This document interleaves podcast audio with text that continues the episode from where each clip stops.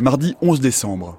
La station française du Mont d'Urville a été nommée à partir de Jules du Mont d'Urville, cet officier de marine français qui a réclamé la Terre Adélie au nom de la France en 1840 et l'a baptisée à partir du nom de son épouse, Adèle. À bord de l'astrolabe premier du nom et de la Zélée, Jules Dumont d'Urville et ses marins n'ont pas débarqué à proprement parler sur le continent antarctique. Ils ont posé le pied sur le premier des îlots qui parsèment la côte, renommé îlot du débarquement.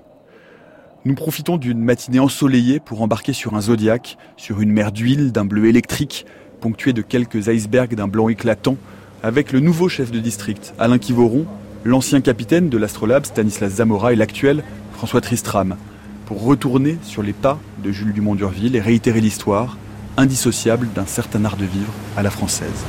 Donc là, il faut imaginer la chaloupe de l'Astrolabe, souquet ferme, matelot, à la rame. Ils sont arrivés ici le 20 janvier 1840. On l'avait dit ici quelque part, non? Ils ont dû aborder quasiment au même endroit que nous, parce qu'il n'y a pas 100, 000, euh, pas 100 000 positions. Ouais, ça devrait être pas mal là. Voilà. Tu peux planter ça là-haut, un peu plus haut?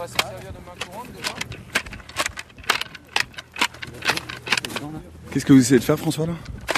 Euh, J'essaye de faire un, comment dire, un amarrage de fortune pour éviter que le Zodiac ne parte. On se retrouve à rentrer à la nage.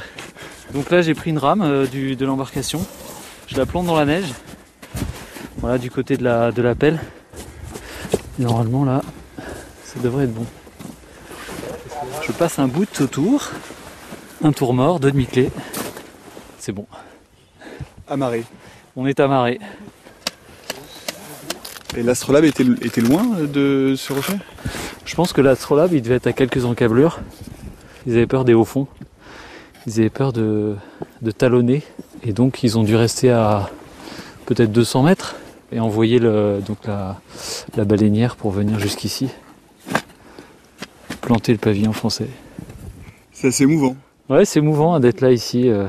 C'est vrai que nous, l'Astrolabe, on est les successeurs de, de cet Astrolabe-là. Donc, euh, donc ouais, c'est émouvant. Ah oui, c'est effectivement euh, assez magique. Du blanc, du bleu. Ouais, formidable. Comme quoi, venir en Antarctique, c'est encore être sur la trace des anciens explorateurs. Ah oui, c'est c'est l'histoire qui, qui se poursuit. Alors, je lis la plaque du rocher du débarquement. Parti à la recherche du pôle sud magnétique, l'amiral Jules Dumont d'Urville, avec les équipages de l'Astrolabe et de la Zélée, découvrit cette partie du continent antarctique le 20 janvier 1840.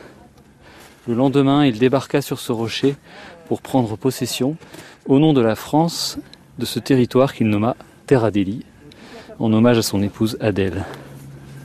Donc là, on va rendre hommage. euh,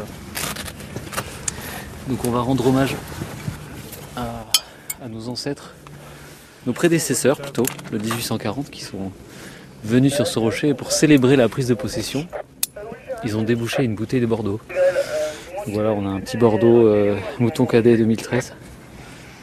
On va ouvrir en leur euh, mémoire. Voilà. On peut la refaire On pourra passer là.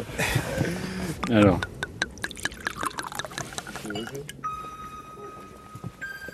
Demain, il ne reste plus que quelques jours pour débarquer toutes les provisions nécessaires au passage de l'hiver, et toute la base est à pied d'œuvre.